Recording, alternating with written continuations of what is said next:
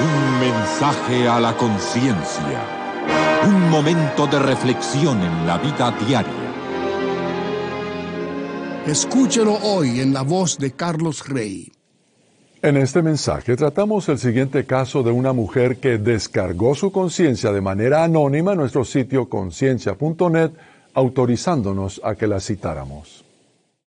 Estoy en una relación de noviazgo con un joven, pero hace unos seis meses le descubrí unos mensajes con su mejor amigo en los que estaban enviándose fotos de una manera muy extraña.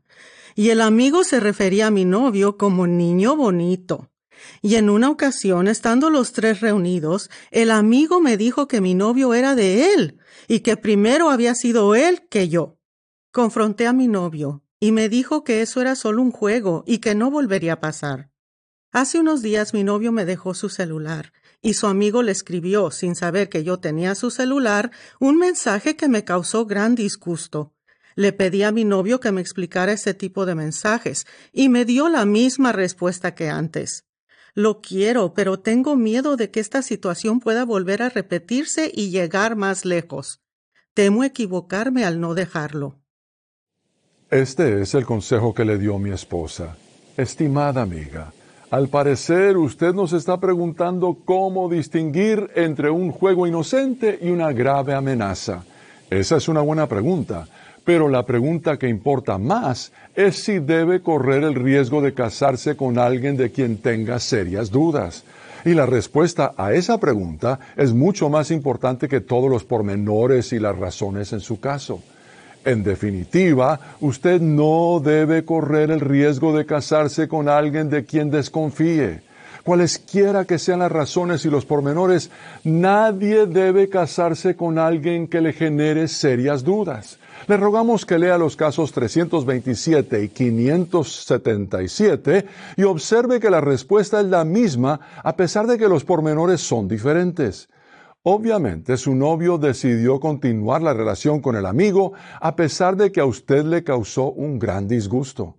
Él optó por hacer caso omiso de los sentimientos suyos y por valorar más la relación con el amigo que la relación con usted. Esa es una clara señal de advertencia a la que usted debe prestarle atención.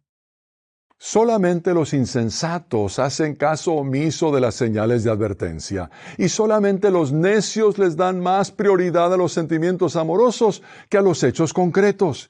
En cambio, los prudentes tienen la capacidad de ver más allá de los sentimientos amorosos con el fin de examinar los hechos.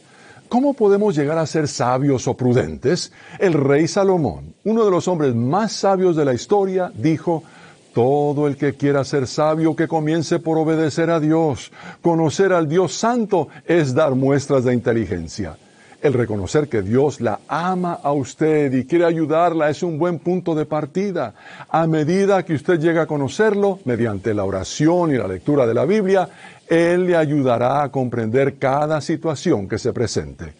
Con eso termina lo que Linda, mi esposa, recomienda en este caso. El caso completo que por falta de espacio no pudimos incluir en esta edición se puede leer si se pulsa la pestaña en conciencia.net que dice casos y luego se busca el caso 637.